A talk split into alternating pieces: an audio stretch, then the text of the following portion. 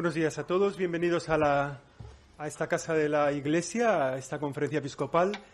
Hoy les hemos convocado para presentar este documento, El Dios fiel mantiene su alianza.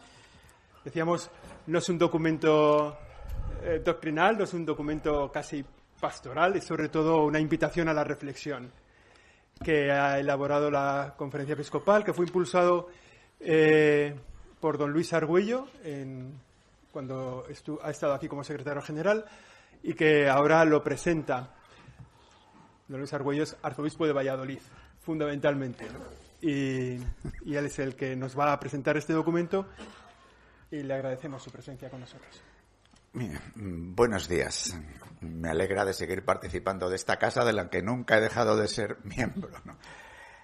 El, el documento, el instrumento de trabajo pastoral sobre la persona, la familia y sociedad ofrecido a la Iglesia y la sociedad española desde la fe en Dios y la perspectiva del bien común y que hemos titulado El Dios fiel mantiene su alianza, eh, ha sido ya un ejercicio de reflexión y de diálogo en el seno de esta conferencia episcopal.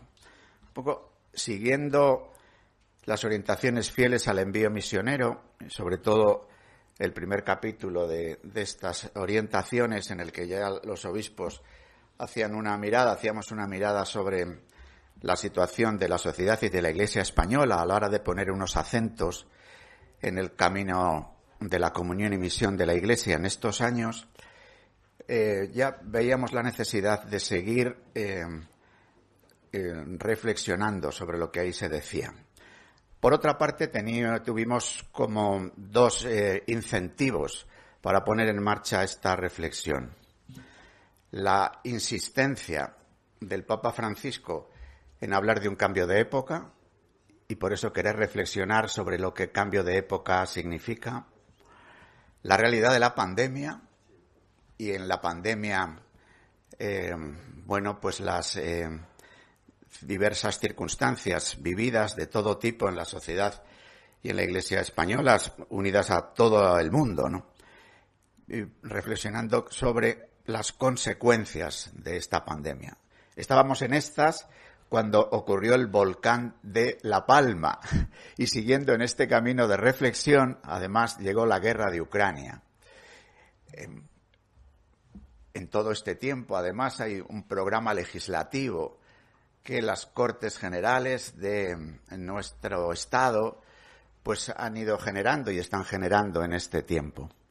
Entonces veíamos cada vez más la necesidad de propiciar un diálogo, una reflexión que partiera, sí, de una iluminación, pero que pudiera ser un, un, instrumento de trabajo, es decir, un documento abierto en el que quisiéramos y queremos poner en marcha un diálogo en el seno de la Iglesia española y desde ahí con toda la sociedad.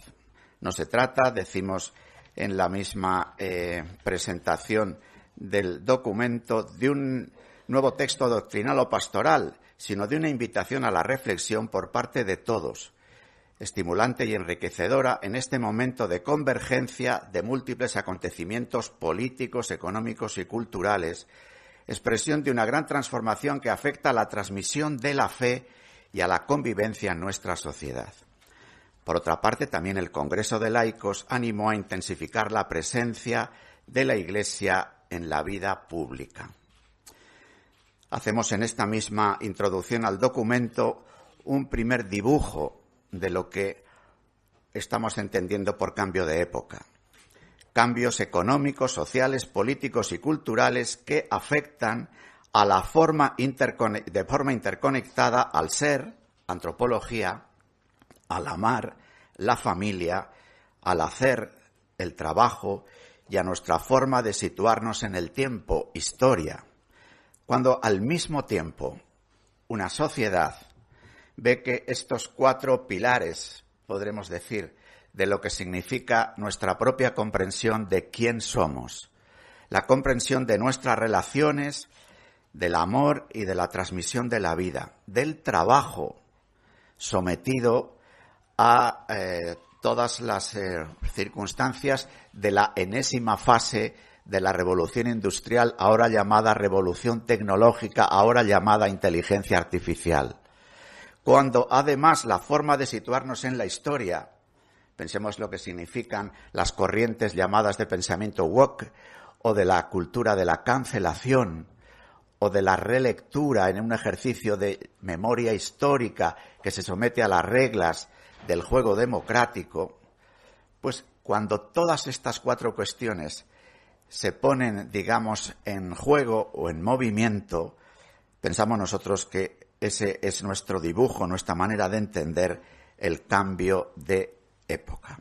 Por otra parte, ya en el documento Fieles al Envío Misionero y siguiendo el análisis hecho por eh, la Fundación FOESA, vinculada, como sabéis, a, a Cáritas Española, en el que hacía un diagnóstico de nuestra sociedad con la expresión desvinculación, desde ahí, poniendo en juego todos estos factores, nosotros hemos querido ofrecer este texto que llamamos incompleto, abierto y a la espera de aportaciones, que continuando lo impulsado en el Congreso de Laicos y en el itinerario sinodal, nos ayude a comprenderlos. Queremos escuchar, seguir escuchando lo que el Espíritu nos dice a las iglesias. Quisiéramos animar a descubrir y a, a volver al amor primero desde el que todo adquiere un significado nuevo, la genealogía, la geografía y la historia de todo hombre y de cada hombre. En nuestra sociedad dominada a veces por las llamadas pasiones tristes, que diría un sociólogo, una socióloga en este caso, ira, indignación, resentimiento, quisiéramos ser capaces de testimoniar y alentar una pasión renovada por Dios y por la persona. Estas reflexiones quieren también animar la presencia pública de los católicos en los ambientes e instituciones de los que forman parte y ayudar a abrir un proceso de diálogo y discernimiento en diversos ámbitos e instituciones. Comunidades cristianas, la acción católica, el Consejo de Estudios y Proyectos que esta propia conferencia episcopal ha creado y que ya eh, siguiendo la pauta de este documento, propone a los obispos un ejercicio para la próxima asamblea plenaria en el que se reflexionará sobre uno de estos pilares del cambio de época, sobre el hacer, sobre el trabajo. En la próxima eh, conferencia episcopal, una de las sesiones de trabajo de los días de la plenaria se va a dedicar a escuchar a expertos y a dialogar entre nosotros sobre lo que está pasando en el mundo del trabajo, así como eh, universidades católicas, las semanas sociales, medios de comunicación social y desde ahí con los grupos sociales que quieran unirse a esta reflexión. Podríamos decir que por ofrecer un resumen de lo que se recoge en este amplio texto, podríamos irnos al el capítulo final, el capítulo octavo, donde decimos propuesta a la Iglesia y a la sociedad española. Por una parte, eh, lo que significa el creer la fe en el Dios uno y trino y sus frutos. Ofrecemos lo mejor que nos ha sido regalado. Nos parece que algo, una iniciativa que los obispos toman y que quiere ofrecerse a toda la comunidad cristiana para que toda la comunidad cristiana pueda ofrecerlo en diálogo a nuestros conciudadanos, a la sociedad española, no puede esconder lo que es nuclear de nuestro sentido de ser y de vivir, que es la fe en el Dios comunión.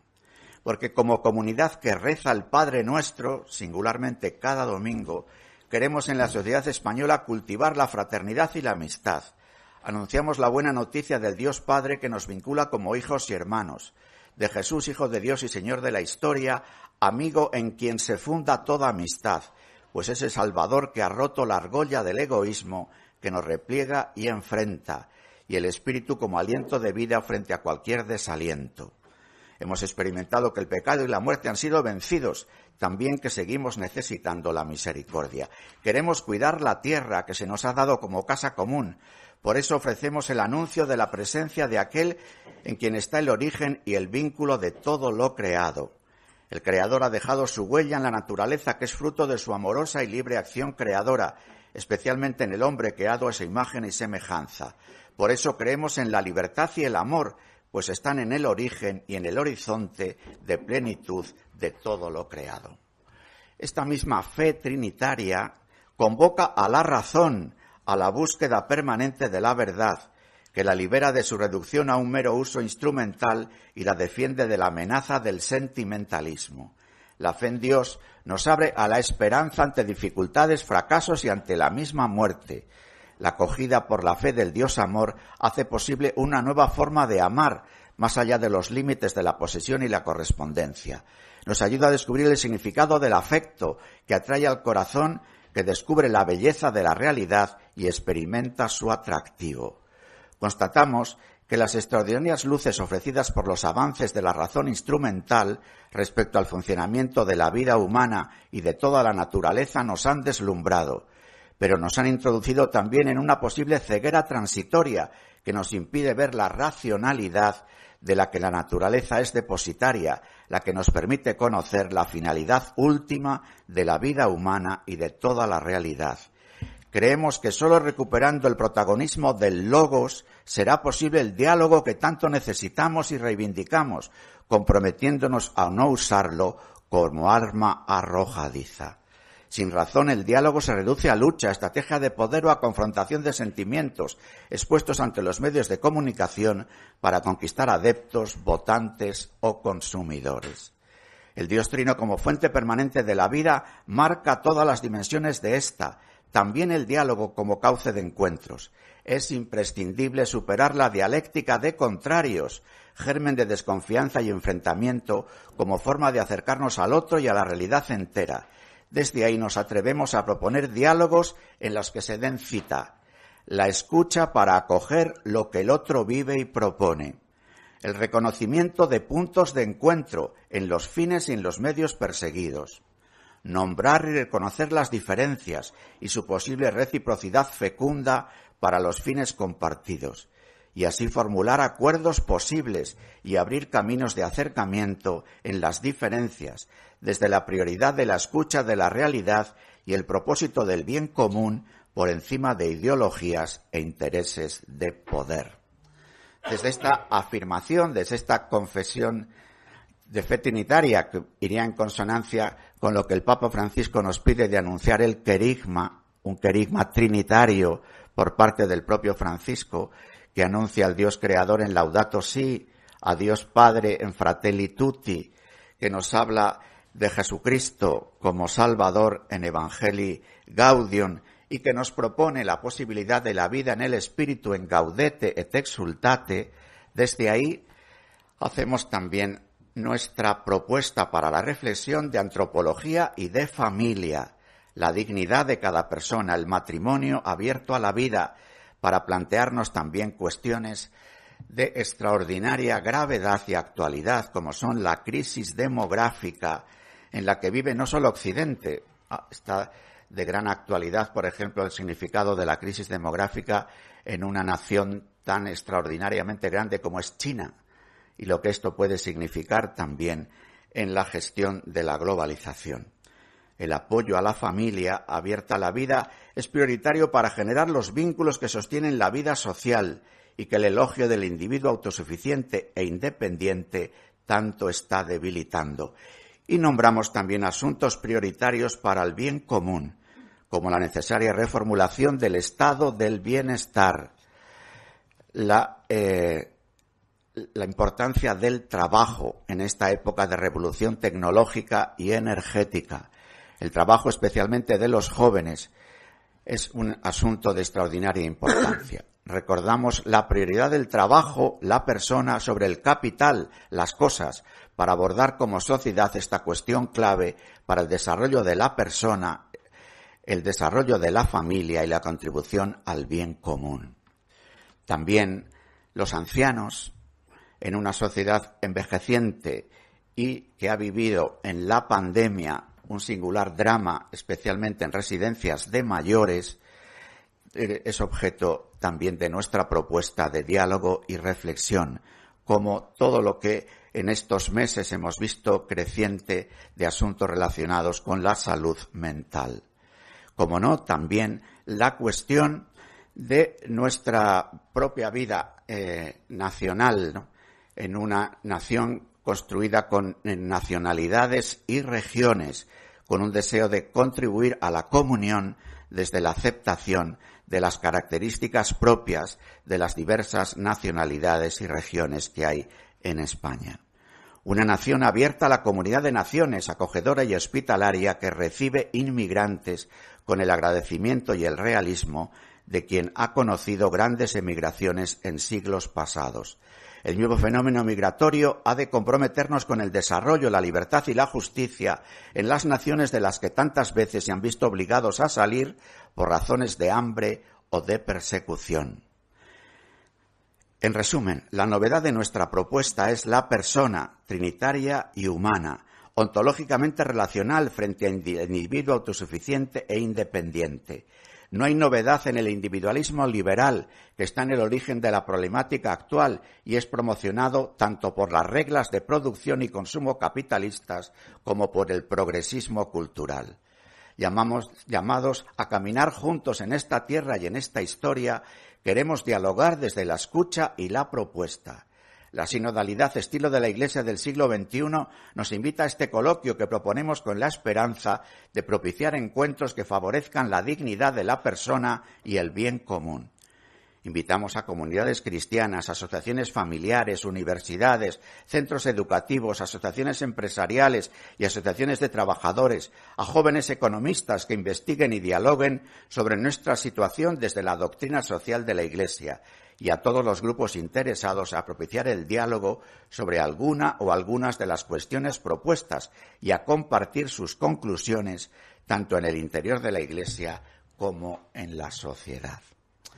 Con esta intención, el instrumento de trabajo va desgranando como en dos grandes partes, o tres, si se me prefiere, eh, por una parte, lo que es un poco corazón de la propuesta, y es ver la extraordinaria interrelación que hay entre persona, familia y sociedad en la perspectiva del bien común.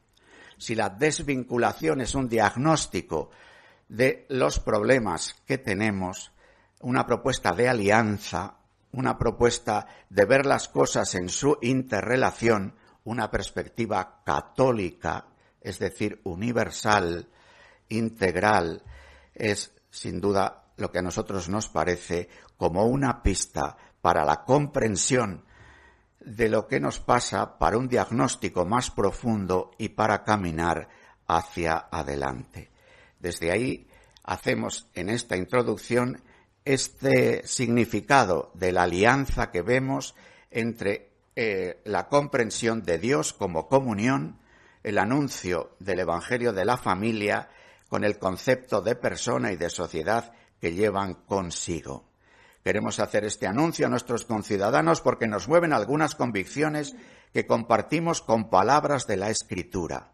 La dignidad de la vida humana, la consistencia de todo lo creado, la llamada a compartir el consuelo que nosotros recibimos de Dios y la esperanza que es de sabernos en el abrazo del don inicial y eterno de este Dios. El documento va eh, atravesado por unos esquemas de trabajo, siguiendo la pauta propuesta por el Papa Francisco ya desde la preparación del sínodo sobre los jóvenes, que es una relectura en clave de discernimiento espiritual del clásico ver, juzgar, actuar, que la doctrina social de la Iglesia ha vivido siempre y también muchos, eh, digamos, instrumentos en la acción social fuera de la Iglesia que han seguido esta pauta, que nace en la Iglesia, especialmente en los movimientos de acción católica especializada, singularmente en la JOC, y que luego se relea, se relea o se recrea en la OAC, y que ahora es el Papa Francisco el que desde una mirada iluminada eh, reformula diciendo reconocer, interpretar, elegir. Así hacemos una primera propuesta de reconocer la importancia de este momento de gran transformación. No se trata de cambios aislados, sino de un cambio de época. Reconocemos algunos signos. Esto para posibles grupos de diálogo, de trabajo que se pudieran eh, realizar o los que ya existen en nuestra realidad eclesial y con los grupos sociales que quisieran también tomar parte en esta propuesta, damos aquí esta pauta. Uno de los signos es el cisma entre individuo y sociedad. Otro que rebrotan las preguntas, ¿qué es el hombre? ¿Cuál es el sentido del dolor, del mal, de la muerte? ¿Qué sentido tiene el progreso? Persona y familia sufren las consecuencias de esta crisis cultural y social. ¿Qué consecuencias más notables podemos ya señalar para la vida social? Y siempre terminamos en un elegir en el que se invita al diálogo, al estudio y a la acción en la plaza pública. La acción en la plaza pública que no es que signifique una manifestación en el sentido, digamos, periodístico de la expresión, sino que este, esta propuesta de diálogo, de acción, tenga relevancia en los ambientes e instituciones donde los católicos llamados a estar presentes en la vida pública desempeñan sus tareas y su misma existencia. Los obispos presentamos estas reflexiones desde la fe y la solicitud pastoral, lo que no significa que se presenten como cuestiones cerradas. Es un texto incompleto, llamado a ser completado por las aportaciones de muchos que desearíamos recibir. Así, ya después de la introducción, en el capítulo primero voy a hacer una lectura sumaria del índice y termino para someterme a las preguntas, al diálogo que queramos mantener ahora. Hay una mirada a la persona, familia y sociedad desde la fe en Dios, que es uno y trino, desde una propuesta de reflexión de una antropología que ayude a interpretar todo lo humano y una propuesta de sociedad y de casa común que humanice la globalización desde la doctrina social de la Iglesia.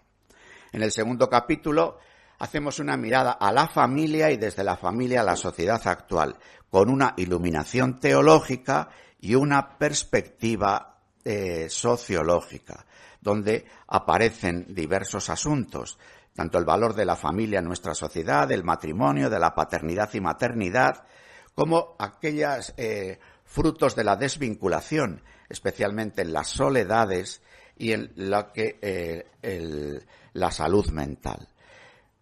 Abrimos un capítulo en el que reflexionamos de una manera especial sobre la pandemia COVID-19 y la guerra y sus incidencias en la vida de la familia.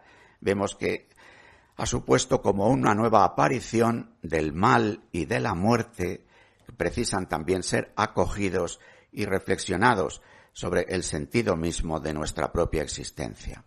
Después de esta mirada a la persona, a la familia, a la sociedad, dedicamos un amplio capítulo, en realidad podríamos hablar de dos capítulos, tercero y cuarto, a las causas culturales, legislativas y sociales que deconstruyen la familia, reducen la persona a individuo y dificultan al bien común. También eh, dedicamos una sección a las carencias eclesiales que favorecen todo esto, carencias eclesiales que nombramos como la secularización interna, en la iniciación cristiana, en la educación afectivo-sexual, en la propuesta de la verdad, bondad y belleza del matrimonio cristiano, carencia en la falta de acompañamiento de situaciones incompletas o irregulares en el seno de las familias o de los matrimonios, y las carencias en la falta de compromiso público de los católicos.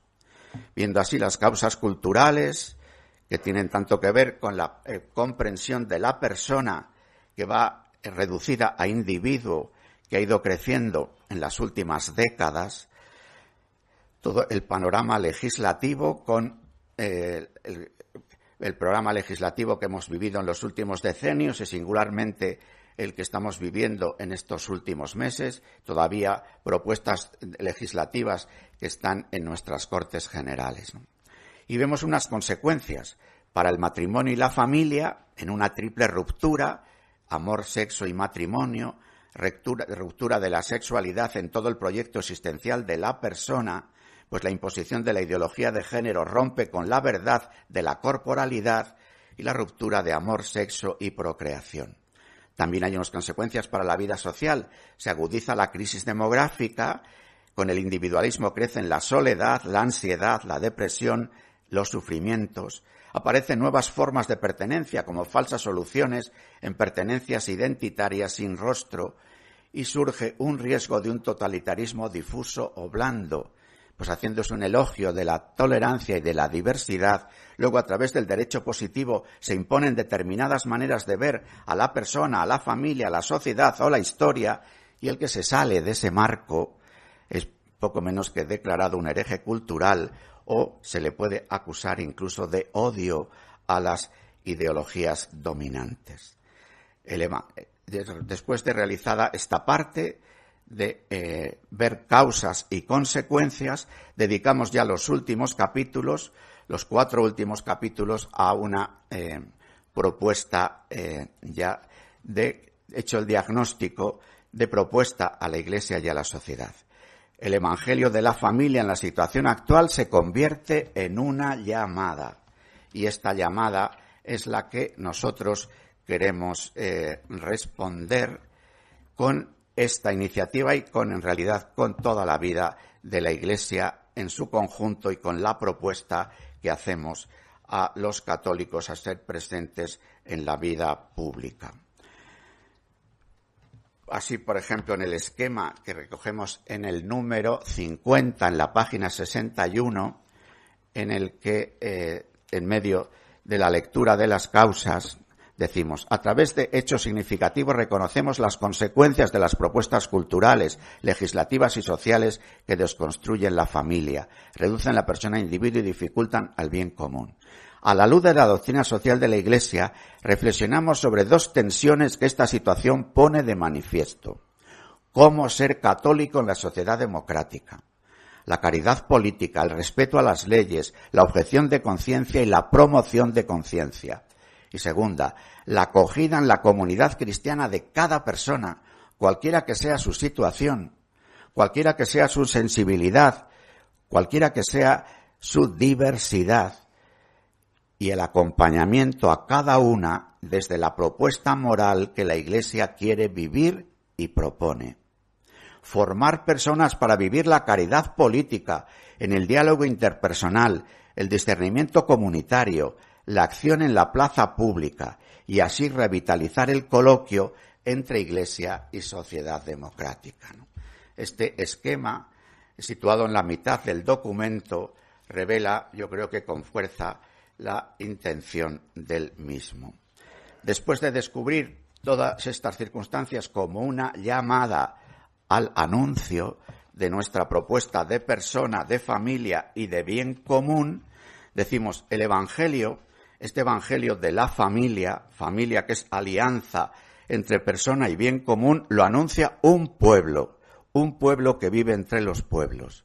La salida misionera de la Iglesia nos convoca a anunciar la fecundidad de los vínculos y a combatir los desarraigos. Los vínculos aparecen tantas veces como una amenaza a la libertad. Se ha hecho tanto el elogio de la libertad independiente que sospechamos de cualquier vínculo.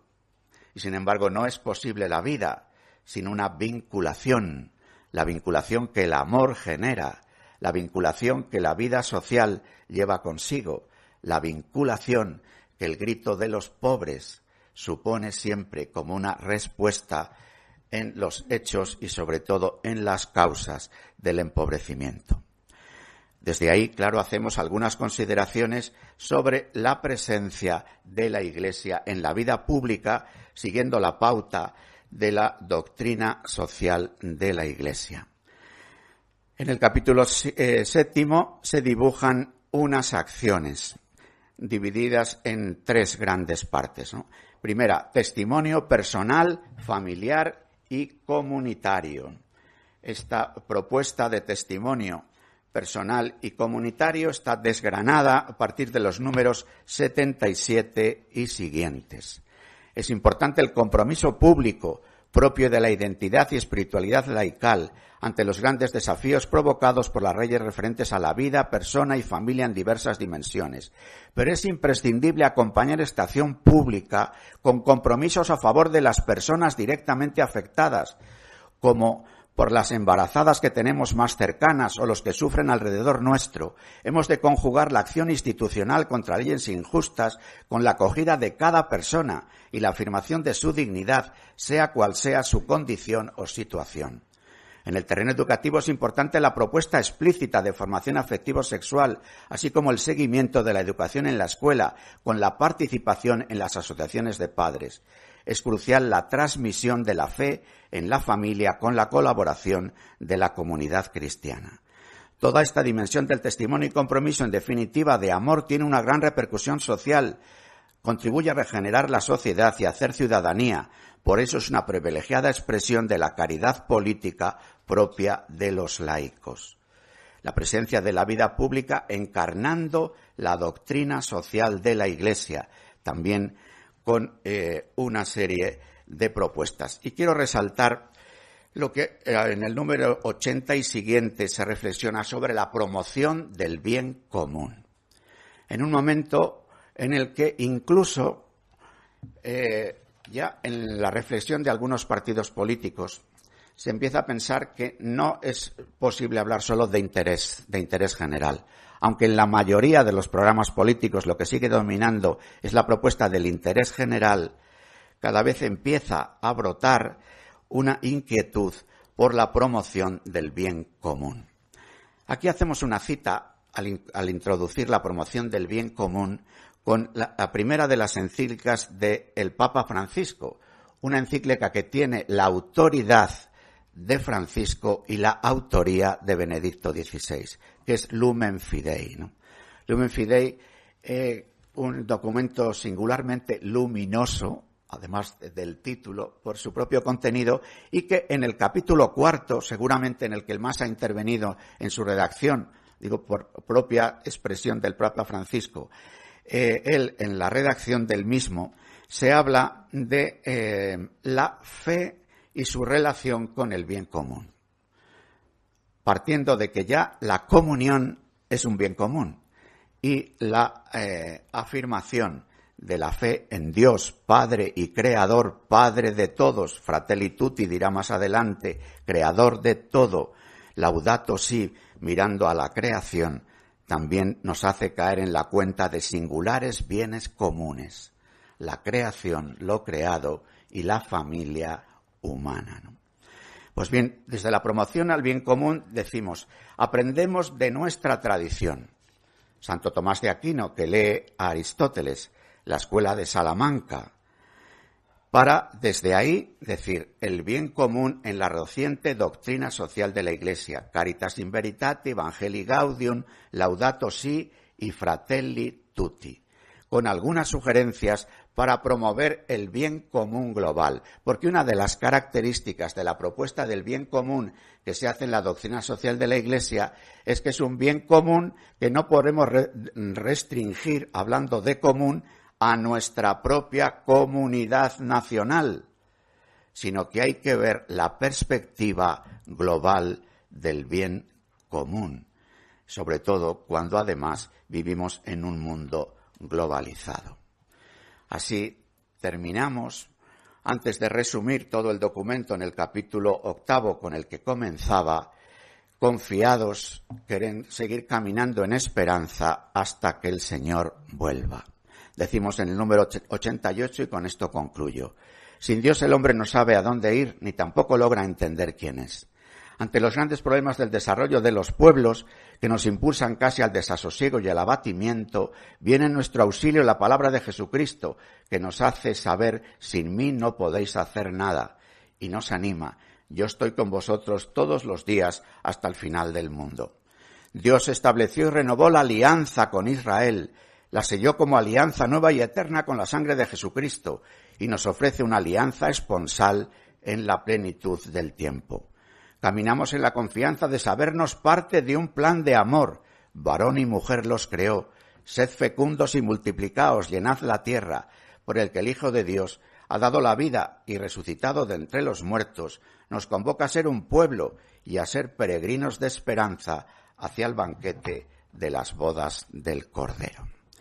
Bien, he tratado de resumir un documento que es amplio y quiero resaltar especialmente los 11 esquemas de trabajo. Yo he leído dos de ellos, el primero y el que está a la mitad del documento, pero estos pequeños, sencillas propuestas de reconocer, interpretar, elegir, son las que pueden, eso esperamos, eh, ofrecer una reflexión que complete, que añada, que nos haga caer en la cuenta de lagunas, que en definitiva nos ayude. Pensamos que además en un año electoral como el que en España vamos a vivir, tanto en elecciones a administraciones locales como en elecciones generales, este mismo ejercicio, desde una visión panorámica de asuntos, puede también ayudar a la legítima libertad de voto que cada ciudadano, cada católico tiene, pero esa libertad de voto puede que haya sido reflexionada,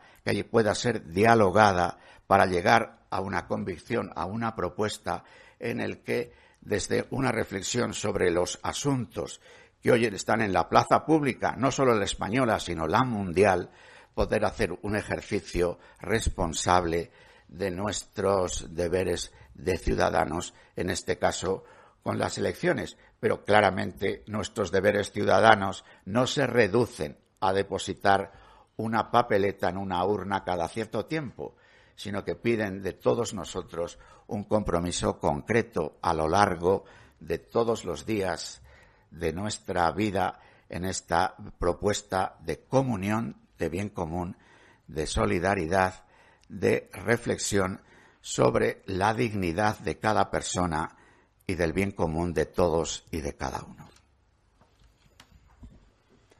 Bien, pues muchas gracias, don Luis Argüello, por la presentación de este documento, que el documento es extenso y que yo creo que tiene muchos elementos que nos pueden ayudar. Si hay alguna pregunta así que se pueda hacer. Gracias. Hola, buenos días, don Luis. Me alegro mucho de verle. Feliz año a, todos. Una, matización, eh, evidentemente las preguntas sobre el documento, como ya como se suele hacer siempre que se presenta un solo documento, para no, digo, hay muchos temas que son muy interesantes en la actualidad, pero cuando presentamos un texto preguntamos sobre el texto. Perfecto. Aprovecho ya para decir que es complicado preguntar sobre el texto cuando nos habéis entregado un texto de 100 páginas en el momento de presentar, de comenzar la rueda de prensa, y lo hace, lo hace ciertamente complicado. He intentado, mientras usted, mientras usted habla, le estaba escuchando y estaba intentando leerlo por otro lado. Hay una frase que a mí me llama muchísimo la atención. Hay muchísimas frases que me llaman la atención, pero hay una que especialmente me llama la atención y me gustaría que, que abundara en ello no, recuerdo mismo la página, pero dice, existe una reciente legislación que se extiende por el mundo actual totalmente contraria a la razón, a la naturaleza y a la vida. Aborto, divorcio, matrimonio homosexual, experimentación con embriones humanos, gestación subrogada, transexualidad, que desde poderosos organismos financieros globales se imponen a los gobiernos. ¿Podría explicar esta última expresión? Gracias.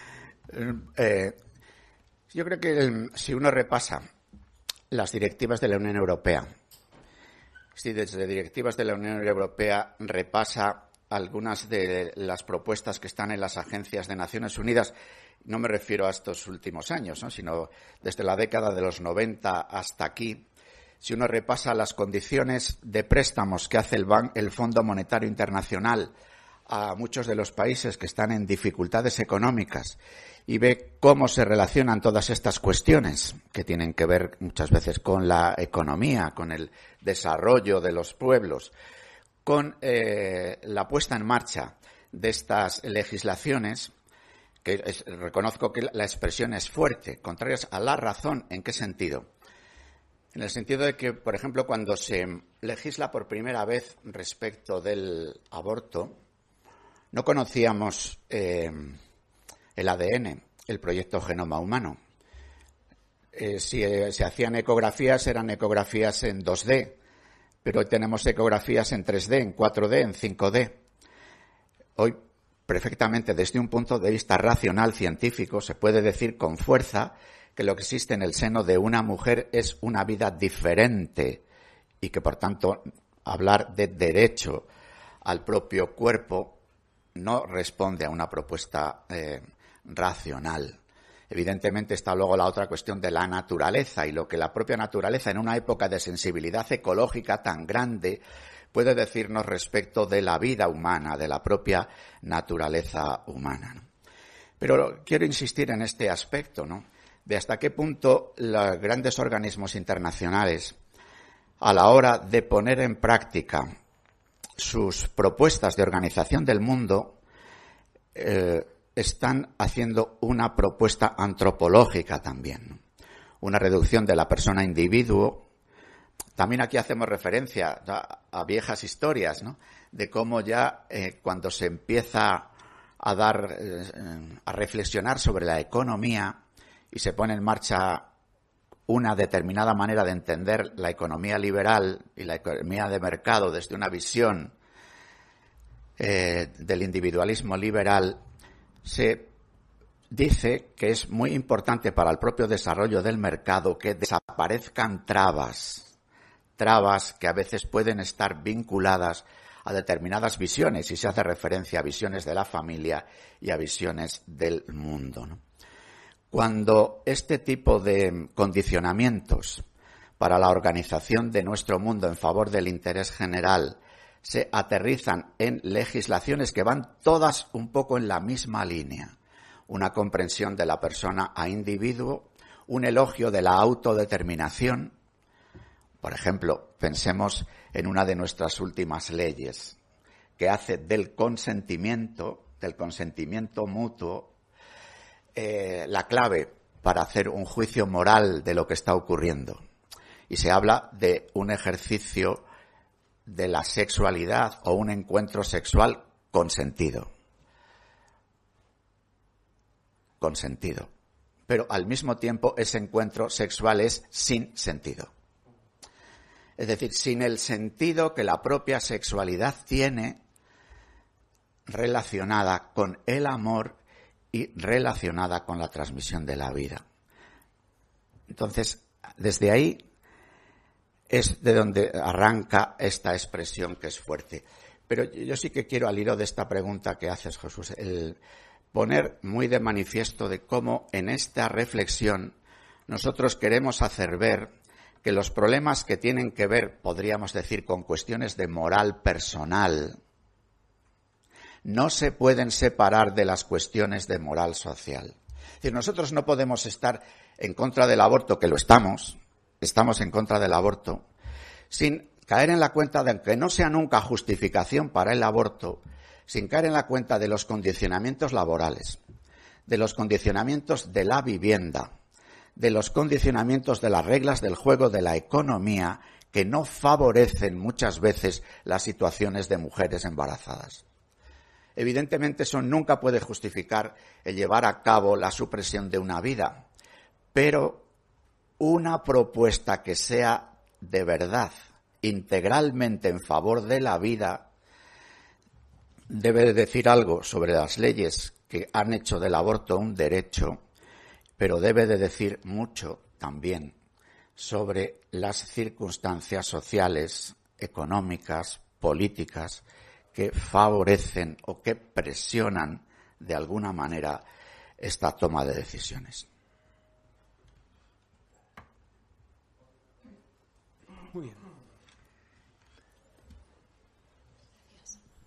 Sí, eh, Susana Guzmán, Informativos Telecinco. Bueno, yo quería preguntar, eh, al hilo de lo que ha dicho de la crisis demográfica y teniendo en cuenta el tema este de actualidad, que le parecen las medidas pro vida de la Junta de Castilla y León. Si me puede responder. Mm, de todas maneras, en lo que acabo de responder a Jesús, creo que hay una respuesta implícita. Yo no quiero entrar en este asunto pero ciertamente creo que es importante que cuando todo se dice que tiene que estar en la decisión de una persona, en este caso de una mujer, incluso la, anterior, lo que sea, la reforma actual, la última reforma de la ley del aborto, ha quitado los tres días de reflexión. Si, es una decisión de una mujer, es muy importante que esa decisión esté informada. Y hoy hay unas posibilidades de informarse de lo que lleva en el propio seno que, eh, que es importante que esta información pueda llevar consigo. Insisto, esto nunca puede justificar la supresión de una vida, pero evidentemente un Estado que quiera regular una situación que incluso la llama derecho no puede eh, suprimir para el ejercicio de ese derecho toda la información posible y todas las vías de solución, de salida, incluidas las de vivienda, incluidas las ayudas económicas, incluidas las reglas del juego laborales que favorezcan la vida.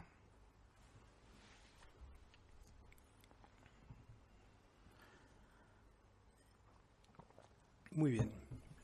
José. Eh, dos preguntas.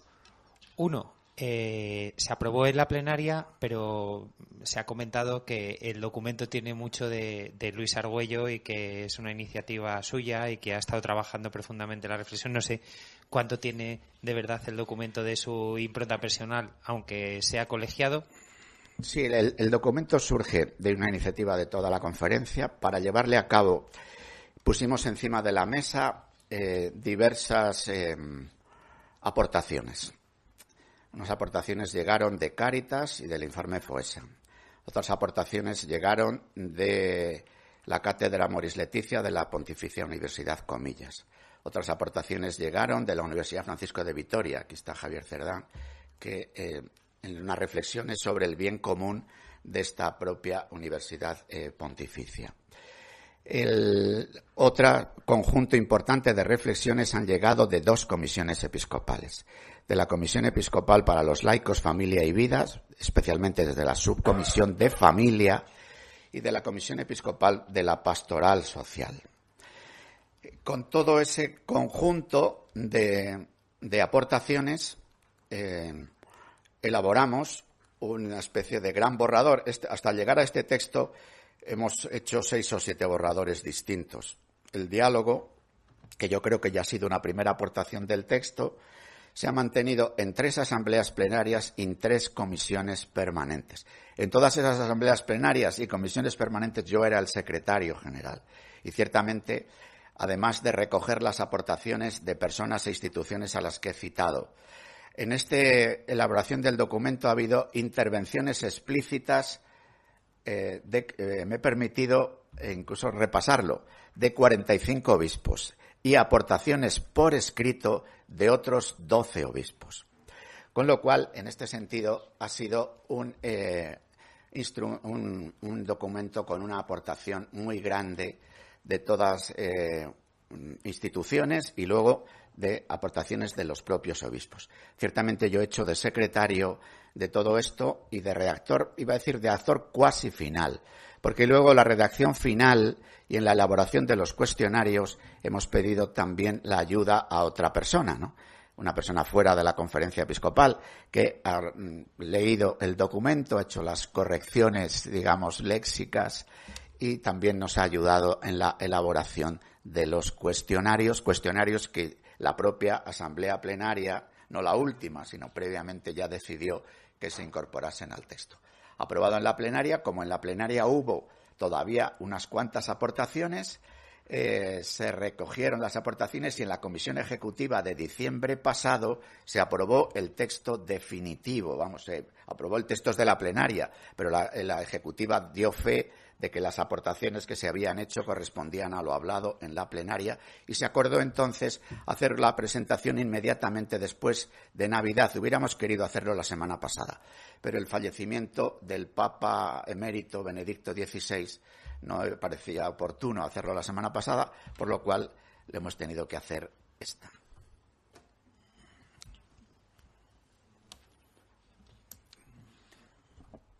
Pues muy bien. Eran dos. Eh, a la luz del documento, ¿no? Ya sé que no compete a lo mejor con respecto a la rueda de prensa. No sé si ha tenido oportunidad de, como el resto de España, le ha llegado el videoclip de Shakira. Y a la luz del documento. Están de ejercicios. Ah, Vamos a ver. El resto de decir que yo, sí, tiene razón, José. he hecho una cosa que está muy mal hecha, que es que me he salido de los ejercicios espirituales de los obispos para venir a esta presentación. Pero vamos, la verdad es que lo, puedo decir, en, estos días he estado desconectado de las redes, de las pantallas, de todo, que es algo que viene bien de vez en cuando. Es más, he de decir que he tenido una tentación, no la tentación del vídeo de Shakira, ¿eh? he tenido otra tentación, leer el libro de Monseñor Gansby. Sí, pero no lo he leído. No, no lo he leído. He dicho no en ejercicios, no. Solo el libro de los ejercicios. Solo el libro de los ejercicios y al hilo de las propuestas del director de ejercicios, algunos capítulos de Jesús de Nazaret de Benedicto XVI. Ha sido mi única lectura en estos días. Ni digitales, ni papeles, ni pantallas. Que para un lector impenitente es una gran penitencia. Esto es verdad.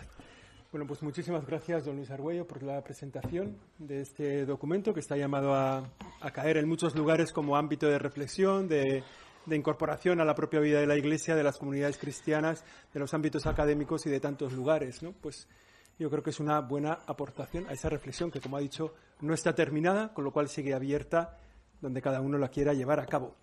Gracias por su presencia. Gracias y ánimo. Y esperamos la colaboración de cuantas más personas, grupos o instituciones, mejor. No para nosotros, sino para el bien de la reflexión compartida en nuestra sociedad.